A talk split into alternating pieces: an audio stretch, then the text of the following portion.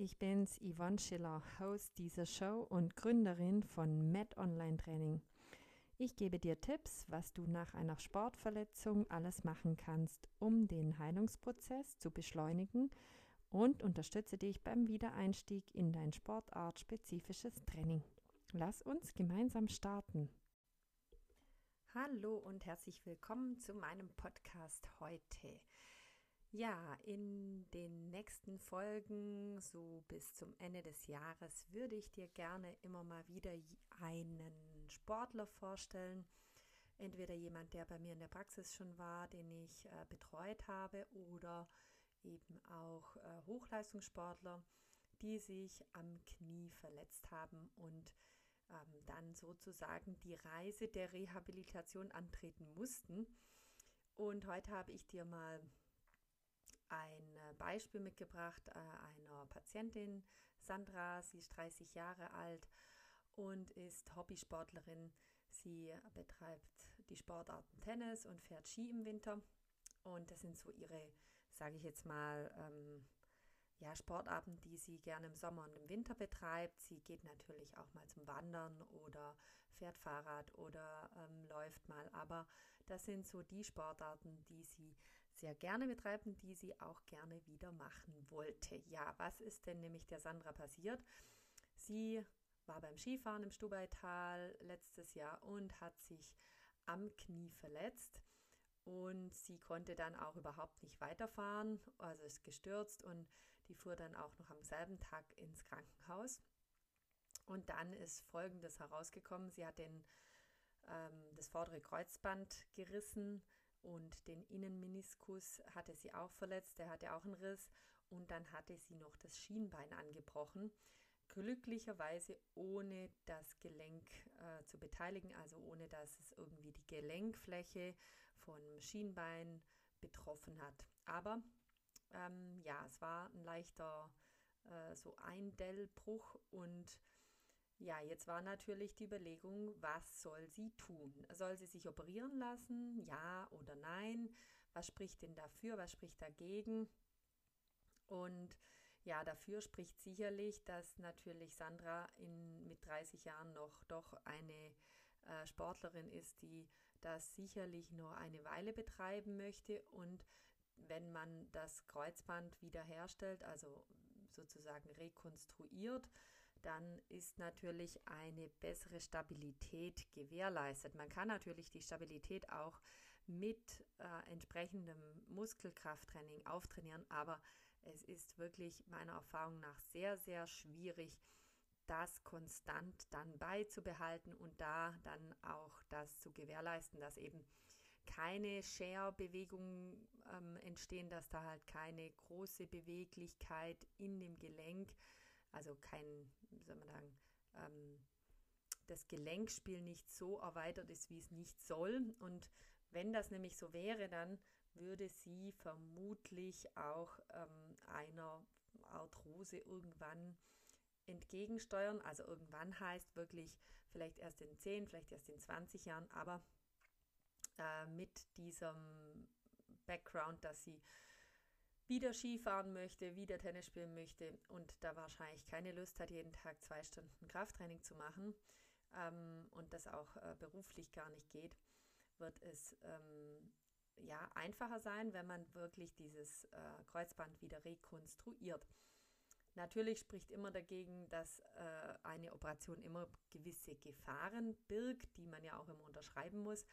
Ähm, und beim Meniskus war dann noch so, dass man überlegt hat, ja, muss man da überhaupt was machen? Das schaut man sich dann an. Äh, es sah eigentlich dann in der Kernspintomographie gar nicht so schlimm aus. Ähm, ja, schlussendlich hat sich die Sandra dann für eine Operation entschieden und äh, nach, nachdem dann so nach einer Woche war dann auch die Schwellung schon abgeklungen und sie hatte dann Glück, dass sie nach drei Wochen bereits nach dem Unfall schon einen OP-Termin bekommen hat. Das ist leider nicht immer so. Oft wird es auch noch viel, viel länger nach hinten geschoben, weil einfach keine Kapazitäten da sind äh, für eine Operation. Aber sie hatte Glück und nach drei Wochen konnte sie operiert werden. Ja, was hat man dann gemacht? Eigentlich im Prinzip hat man nur das Kreuzband ähm, operieren müssen. Da hat man sozusagen das rekonstruiert. Also das vordere Kreuzband war ja ab und das Kreuzband kann man nicht zusammennähen wieder. Das geht nicht, sondern man muss sozusagen einen Ersatz ähm, ja, bauen, wenn man das so sagen will.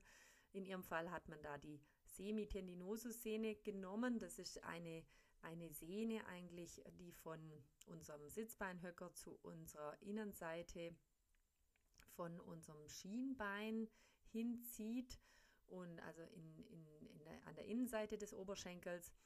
Und äh, das ist ganz praktisch, dass dieser Muskel ähm, mit einem anderen Muskel sozusagen verbunden ist und dadurch auch die Sehne da in einem gewissen Maß wieder äh, ähm, sich bildet und eine Stabilität bekommt. Also der Muskel hängt dann nicht da frei rum, nachdem er dem die Sehne abgezwickt hat, sondern der ist dann schon auch noch in seiner Funktion nach einigen Wochen wieder. Ja, diese Sehne, äh, dieser Muskel besteht eben ein, zu einem großen Anteil an Sehnengewebe und man nimmt dann diese Sehne und faltet die sozusagen, also legt die aufeinander, man doppelt die und baut dann ein Kreuzband sozusagen nach und fädelt es praktisch in Oberschenkel äh, rein und in Unterschenkel. Ähm, und dadurch hat man dann sozusagen einen Sehnenersatz, äh, einen Bandersatz natürlich mit mittels der Sehne. So, genau.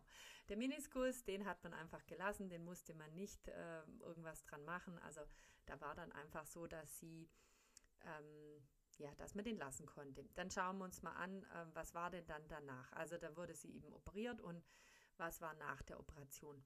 Erstmal das Vorgehen ist so, nach der Operation haben eigentlich immer alle auch eine Schiene, die eine Einschränkung auch hat, die man ja nicht entsprechend ähm, verstellen soll, sondern dringend ähm, in der äh, Position lassen soll, wie die vorgegeben ist. Man muss immer mal am Anfang auch schauen, was steht denn in dem OP-Bericht, in dem Operationsbericht.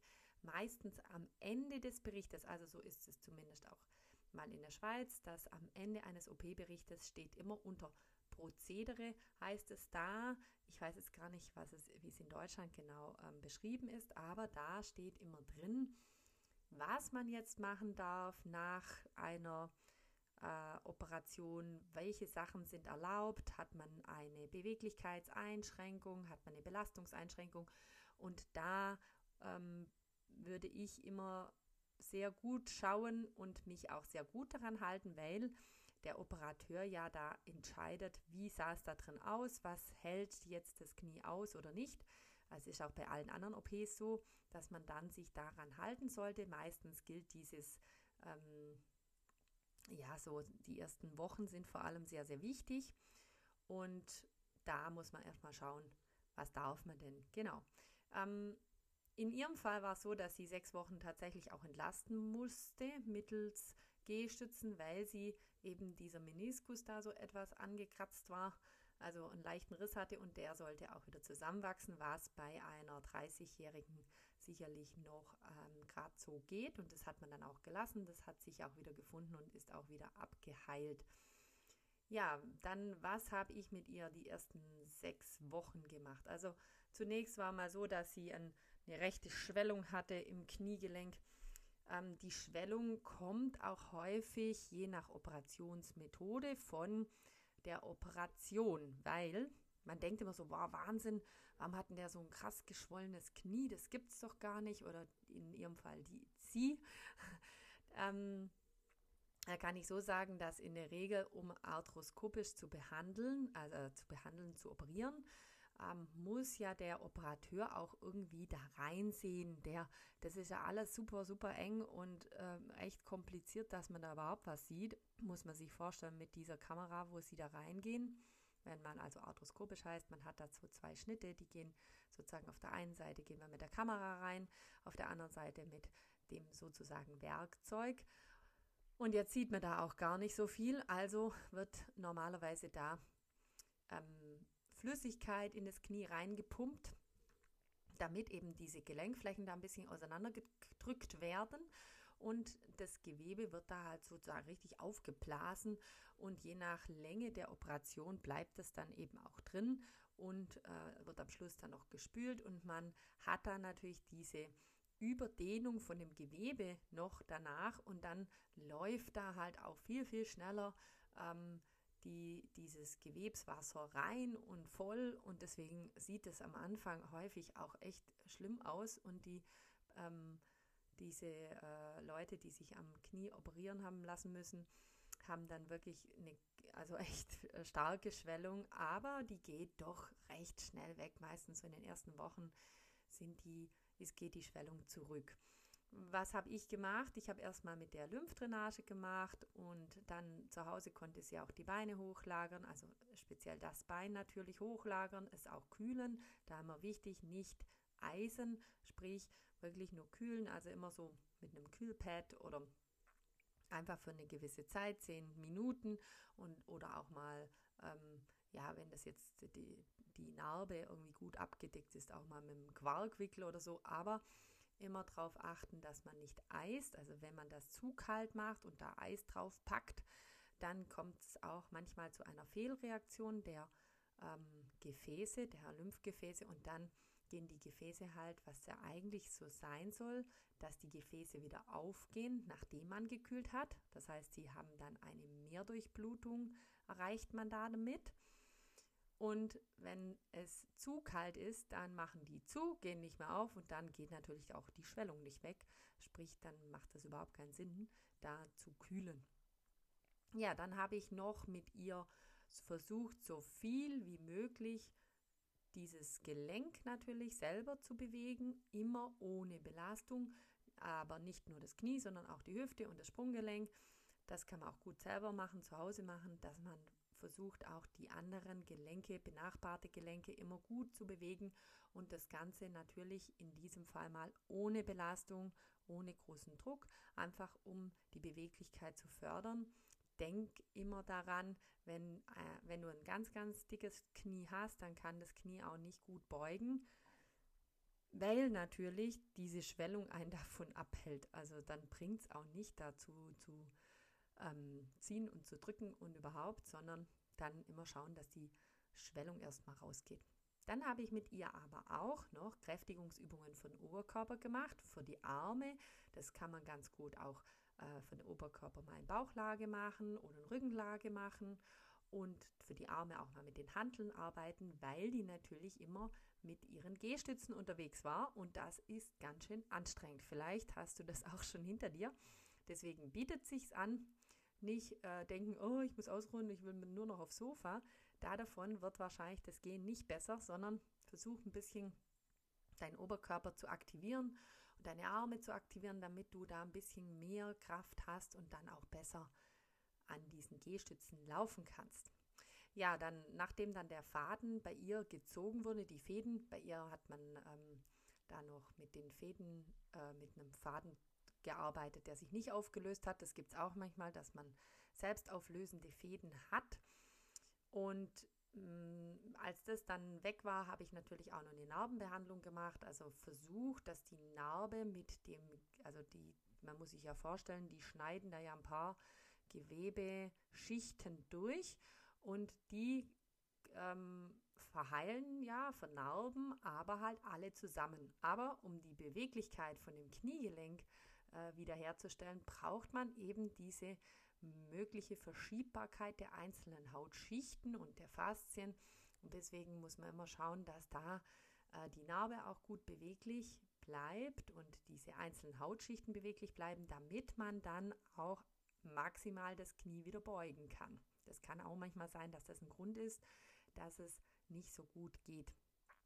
Ja, und ähm, ich habe mit ihr dann auch noch äh, Beinachsentraining gemacht im Sitz, also im angelehnten Sitz. Also ich habe einfach die Behandlungsbank ganz hoch gemacht. Äh, zu Hause konnte sie das an, an einem Tisch machen, dass sie sich da anlehnt und dann ein leichtes Beinachsentraining macht. Das durfte sie dann schon eben mit einer geringeren Belastung. Und natürlich, dass die Kniescheibenbeweglichkeit auch aktiviert ist, dass sie das auch mal selber versucht, die Kniescheibe, also dass man den Oberschenkel anspannt, dass man versucht, die Kniescheibe da, ähm, dass die sich nach oben und nach unten bewegt. Und ich habe das natürlich auch passiv noch bei ihr ähm, in der Behandlung mit eingebaut. Ja. Achtung, ganz wichtig noch zu sagen, wenn man ähm, eine, einen äh, vorderes Kreuzband mit einer Semitendinosus-Sehne ersetzt bekommt, dann ist ganz oft, dass man diese ähm, Kniebeugung nicht aktiv machen darf für sechs Wochen, also mit Kraft. Zum, da denkt man dann so, ja gut, mache ich ja eigentlich gar nicht, wann mache ich denn das mit Kraft? Aber zum Beispiel, da man ja nicht so gut sich da äh, bücken kann, zieht man ja oft die Schuhe aus, indem man einfach mit dem äh, ein Bein hinten an die Ferse äh, hingeht und dann den äh, Schuh auszieht. Und genau diese Bewegung, man zieht ja dann das Bein zurück, genau diese Bewegung ist eben dann verboten, weil man ja dann diese ähm, Sehne, wo man da abgeschnitten hat, halt da reizt man praktisch diese Wunde und deswegen, das soll ja gut wieder zusammenwachsen da, dieser Muskel, dass der da wieder sich regeneriert. Deswegen soll man das auf keinen Fall machen. Da immer darauf achten, dass das hinten dann auch gut heilt. Ja, und so lief dann die erste Zeit. Das ist ein bisschen, ähm, da hat man, da ja, geht man viel in die Physio, hat relativ wenig, was man selber, sagen wir mal, aktiv machen kann. Man kann schon ein bisschen, aber nicht so viel. Dann nach sechs Wochen, also es lief dann bei ihr sehr gut. Nach sechs Wochen war sie wieder beim Arzt und das, äh, sie hatte dann die Freigabe ähm, kon konnte wieder voll belasten. Also sie hat die Stöcke nicht mehr gebraucht. Es äh, war alles soweit gut verheilt. Und sie durfte auch dann langsam mit dem Krafttraining beginnen, äh, die Muskeln wieder richtig aufbauen. Und dann habe ich zuerst mal mit ihr ähm, ein äh, FMS gemacht, also ein Functional Movement Screen ähm, für die untere Extremität, also sprich für, den, für das Bein äh, im Level 1. Ähm, das ist ein, ein ähm, Test, den der Mr. Cook ähm, entwickelt hat. Den finde ich sehr gut. Da kann man einfach mal so abgrenzen, wo steht denn jetzt der Sportler, was kann er, was kann er nur nicht, was müssen wir beüben, wo müssen wir ansetzen, welche Sachen gehen noch nicht gut. Ja, und nach diesem Test haben wir dann mal begonnen mit äh, verschiedenen Sachen von natürlich Beweglichkeit, Gleichgewicht, Kraft und Koordination. Ich kann mal kurz dazu sagen, was ich da so genau gemacht habe. Also um die aktive Beweglichkeit auch im Kniegelenk zu fördern. Das kann man ganz gut im Vierfüßlerstand machen. Man kann auch im Vers, den Fersensitz dann versuchen zu machen. Ähm, einfach auch, in, wenn man auf dem Rücken liegt, mal die Knie versuchen im Wechsel bis zum Bauch herziehen oder bei Ausfallschritten, äh, Grätsche im Stand oder im Sitzen oder dann eben auch äh, natürlich die Oberschenkel vorne und hinten dehnen. Achtung, hinten wieder, wegen dieser Sehne muss man das mit etwas Vorsicht machen. Die Waden dehnen, den Hüftbeuger dehnen und was sich auch mal ganz gut anbietet, äh, die Faszienrolle mal nutzen und da zum Einsatz bringen. Fürs Gleichgewicht fängt man mal an mit Einbeinstand und man macht dann eben auch Übungen im Einbeinstand mit dem, dass man mal die Blickrichtung ändert, ähm, dass man auch mal versucht, Bewegungen mit dem anderen Bein oder mit den Armen zu machen oder dass man den Einbeinstand auf einem wackeligen Untergrund macht. So beginnt man mal mit dem Gleichgewichtstraining. Mm, bei der Kraft geht es vor allem mal Oberschenkelmuskulatur auftrainieren mit äh, Squats, also Kniebeugen. Äh, die kann man einbeinig machen, die kann man beidbeinig machen. Ähm, man kann Übungen im Ausfallschritt machen oder an der Treppe. Äh, dann mache ich ganz gerne nochmal so Seitschritte, auch mit dem Loopband. Ich weiß nicht, ob ihr das kennt. Das ist einfach so ein Gummiband, das man um die Beine rum, ähm, also wo man so reinschlüpft und um die Beine herum hat und damit auch ein bisschen die ähm, seitlichen Hüftmuskulatur äh, trainiert.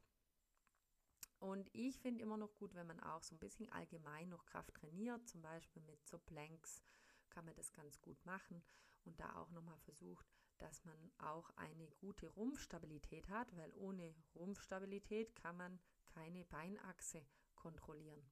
Und natürlich zuletzt auch noch die Gesäßmuskulatur, die man ganz gut ähm, in, in der Brücke, also im Bridging ähm, mit einem Bein, mit beiden Beinen trainieren kann.